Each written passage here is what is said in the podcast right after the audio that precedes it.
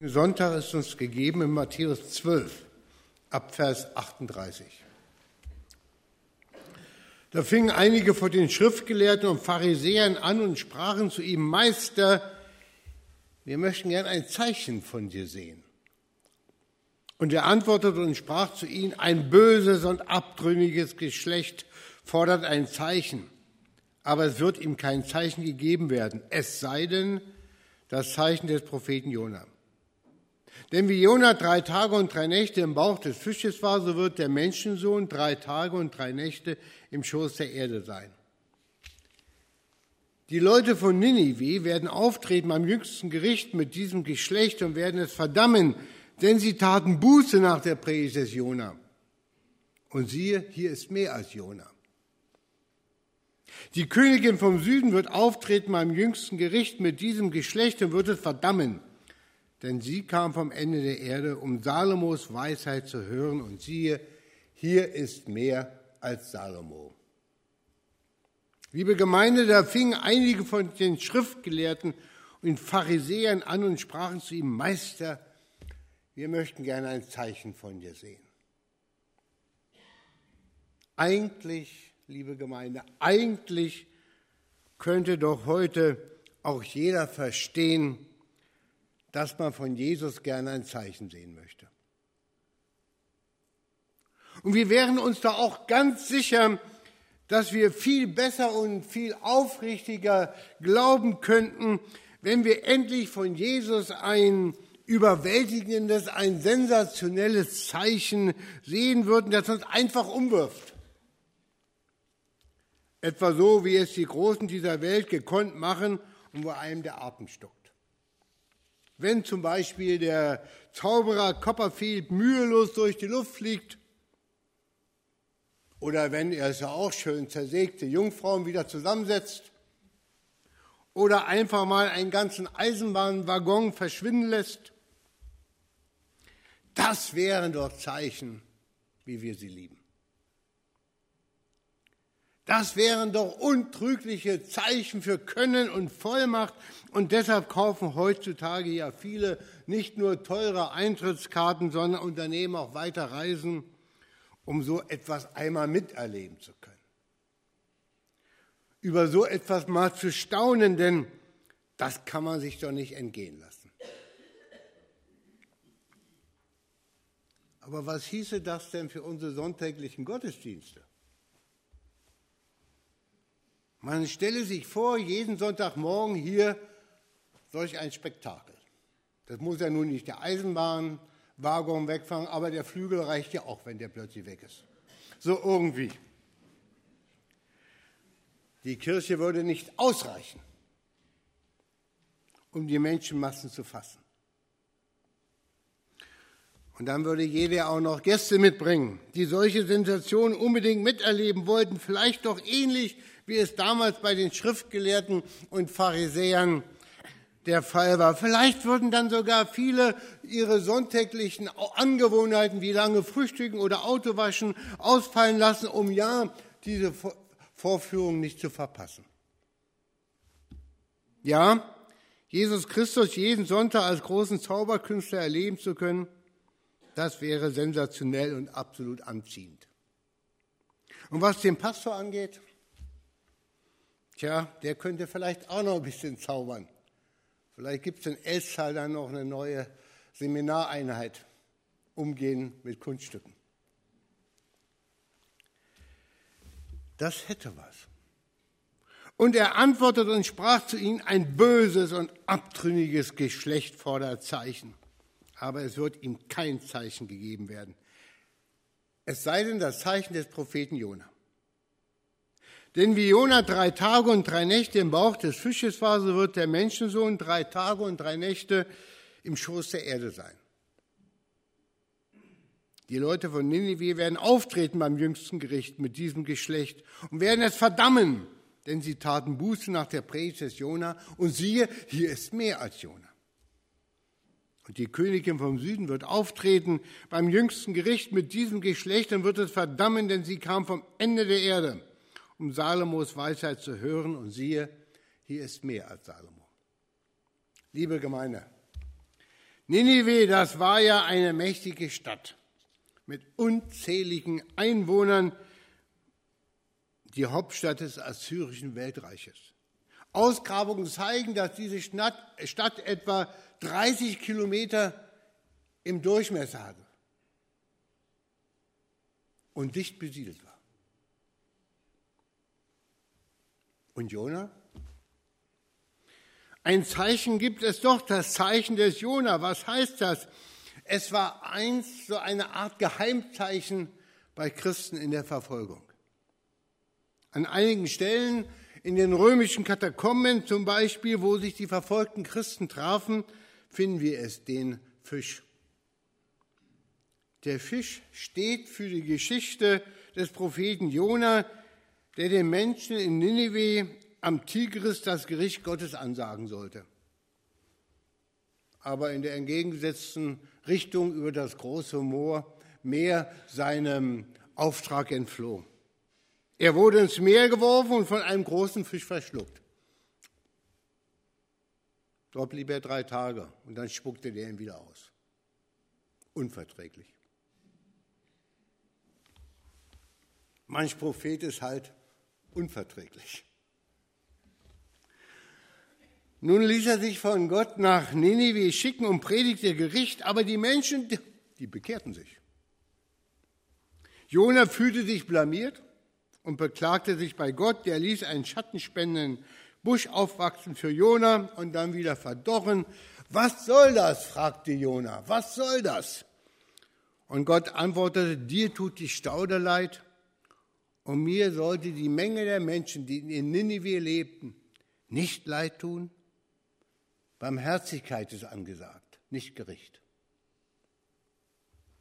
Diese märchenhaft anmutende Geschichte ist für die ersten Christen ein Bild für Christus. Und auch heute kleben ja manche Autofahrer, ich gehöre dazu, sich den Fisch ans Autoheck.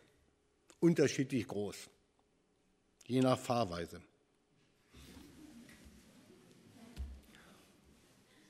Ein Bekenntnis aber. Fisch besteht im Griechischen aus den Anfangsbuchstaben der Wörter Jesus Christus, Gottes Sohn Retter. Ich tüß. Das Grab Jesu hält ihn drei Tage fest und gibt ihn an Ostern wieder frei. Und auch er predigt nicht nur Liebe und Gnade, sondern auch er predigt Umkehr und Gericht. Ninive. Und die Menschen in Ninive? Das Wunder geschieht. Der König hört die Botschaft, denkt darüber nach und tut Buße. Er hüllt sich in Sack und Asche. Er will es also zeigen. Und auch die Menschen in Ninive hören auf das, was ihnen Jona zu sagen hat und verstehen, sie bitten Gott um Vergebung und kehren um. Wen haben wir noch? Und Gott. Gott hört das Gebet des Königs und der Leute von Ninive. Und er überdenkt seine Entscheidung und verschont die Stadt Ninive. Jona ist das übrigens erstmal gar nicht so recht. Er hätte gern anderen Erfolg seiner Predigt gesehen. Der Prophet muss dann seine Position nochmal überdenken.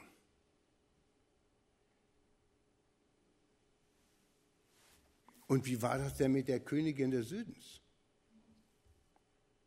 Die Königin des Südens kommt von der damals bekannten Welt, vom Ende der damals bekannten Welt, dem heutigen Jemen, nach Jerusalem, um die Weisheit König Salomos zu hören. Ein weiter Weg, um zu lernen, um die Ohren zu öffnen, um eingefahrene Hörgewohnheiten zu ändern. Und was ist eigentlich Buße? Wörtlich aus dem Griechischen übersetzt heißt Buße hier im Matthäusevangelium umdenken. Wer Buße tut, denkt um, denkt neue Wege, weise Wege. Liebe Gemeinde, der zweite Sonntag der Passionszeit, also heute, der Sonntag Reminiscere, ist der Buß- und Betag des Frühjahrs, also gewissermaßen das Gegenstück zum Buß- und Betag des Herbstes. Unser Buß- und Betag heute erzählt von Menschen, die ihre Hörgewohnheiten ändern. Er erzählt von Menschen, die zuhören und dann umdenken. Und er erzählt davon, wie schwierig das ist. Neue Wege, auch neue Hörwege sind unsicher. Kein Wunder, dass da mancher fordert, gib uns doch einfach ein Zeichen. Ein Zeichen, das ist etwas, an dem ich mich festhalten kann. In der ursprünglichen Bedeutung des Wortes kann das ein Erkennungszeichen in einem Brief sein, so gewissermaßen eine Ecke mit Geheimschrift. Dass ich vorher mit jemandem verabredet habe. Oder ein Stempel oder ein Siegel. Es kann aber auch ein Wunder sein oder ein Vorzeichen kommender Ereignisse. Das wäre doch schön, wenn es so etwas gäbe. Eine Art Frühwarnsystem, das mich davor warnt, auf festgefahrenen Bahnen weiterzudenken. Ein Warnzeichen, das mich umkehren lässt, bevor es zu spät ist. Eine Art gedanklicher Brandmelder, am besten verordnet für jeden Gedankenhaushalt und TÜV geprüft. Die Frage nach dem Zeichen ist aber auch gefährlich. Vorsicht ist angebracht, denn Zeichen, das kann auch ein böses Wunder bedeuten. Ein falsches Signal also. Und darauf folgt meistens böses Erwachen. Also die Frage nach dem Zeichen entlarvt sich schnell als Gegenteil dessen, was es vorgibt zu wollen. Auf einen guten Weg zu leiten. Gib mir ein Zeichen, das heißt doch, hier will jemand überhaupt nicht sein Denken ändern. Geschweige denn sich auf einen mühsamen Weg machen, so wie die Königen des Südens. Wer ein Zeichen will, der will etwas zum Festhalten, der will ein Frühwarnsystem, der will selbst nicht umdenken, der ist zu faul, sich auf den Weg zu machen. Der möchte höchstens, dass ihm kurz vor zwölf nur mal die Ohren geöffnet werden, damit es ihn letztlich nicht erwischt. Im Grunde will er aber so weiterleben wie bisher. Und so geht das nicht, sagt Jesus. So geht das nicht. Die Leute von Ninive haben umgedacht. Die Königin von Saba ist einen weiten Weg gereist und hat ihre Ohren und ihr Herz geöffnet. Und selbst der Prophet Jona hat letztlich umgelernt, obwohl es ihm am schwersten gefallen ist. Es ist wirklich nicht einfach, verkrustete Denkstrukturen umzukrempeln, zuzuhören, umzudenken. Ein Zeichen wäre doch so schön. Gott, wo warst du? lese ich in einem Gebet und entdecke in dieser vorwurfsvollen Frage diesen Anspruch darauf, auch ein Zeichen zu bekommen. Gib uns ein Zeichen, Gott, sei da, wenn wir dich brauchen, aber sonst bitte nicht. Das hat auch etwas von Unreife, von nicht erwachsen. Menschen spielen mit dem Feuer, wissen um die Risiken, wenn es schief geht, ist Gott schuld. Gott, wo warst du? Menschen zerstören das schöne Spielzeug Erde und wenn das Förmchen kaputt ist, ist Papa Gott schuld. Warum hast du mich nicht daran gehindert, das kaputt zu machen? Warum warst du nicht da? Warum hast du nicht vorher um Gottes Willen ein Zeichen gegeben? Das Zeichen des Jona. Jesus hat es auf sich angewendet. Der Menschensohn wird drei Tage und drei Nächte im Schoß der Erde sein. Wörtlich heißt es im Herz der Erde sein. Und in der Bibel ist das Herz das Zentrum des ganzen Menschen. Drei Tage im Herz der Erde begraben.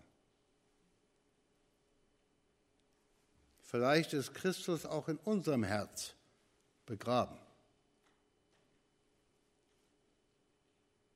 Unter vielen Schaufeln Gleichgültigkeit, Angst, Verwirrung, Panik oder Trägheit. Und wartet darauf, dass wir umkehren und umdenken, dass sich unser Herz verwandelt und mit ihm unsere Gedanken. Das Zeichen des Jona. Drei Tage im Bauch des Fisches. Irgendwann muss man da doch raus. Selbst wenn man ein störrischer, liebloser Prophet ist. Schließlich haben es andere auch geschafft. Niemand kann mich daran hindern, weiter auf Zeichen zu warten. Niemand kann mich daran hindern, träge zu sein. Zu faul, meine Gedanken zu ändern und meine Hörgewohnheiten. Die Verantwortung dafür kann ich aber auch nicht auf Gott abschieben.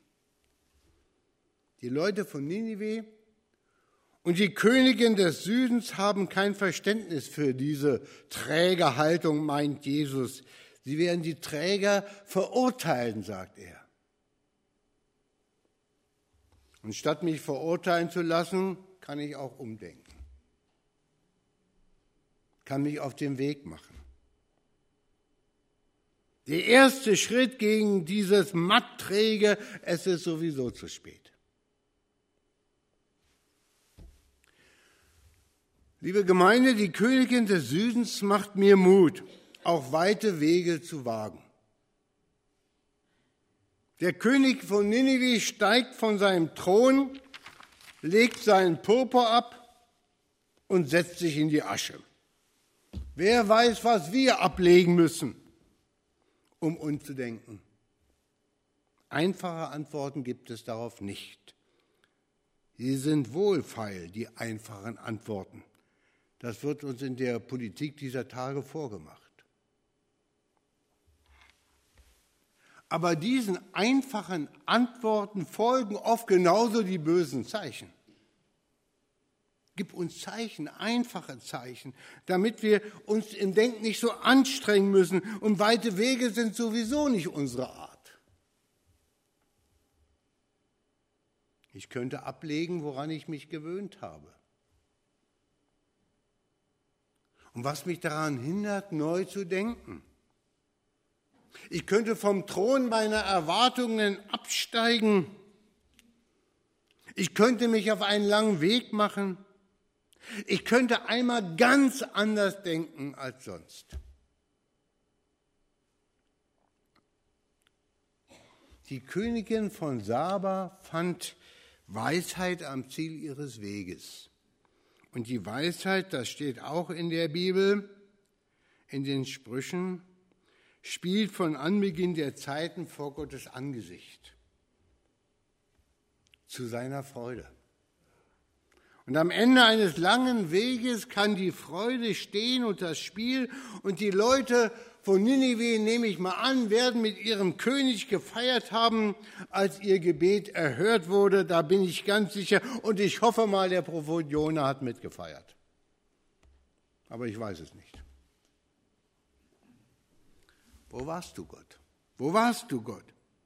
Möglicherweise bist du dort, wo ich erst einmal nicht hinsehen wollte und wohin ich mich jetzt aufmachen möchte. Möglicherweise bist du Gott in meinem eigenen Herzen und wartest. Manchmal ist das der weiteste Weg, liebe Gemeinde, der Weg zum eigenen Herzen. Amen.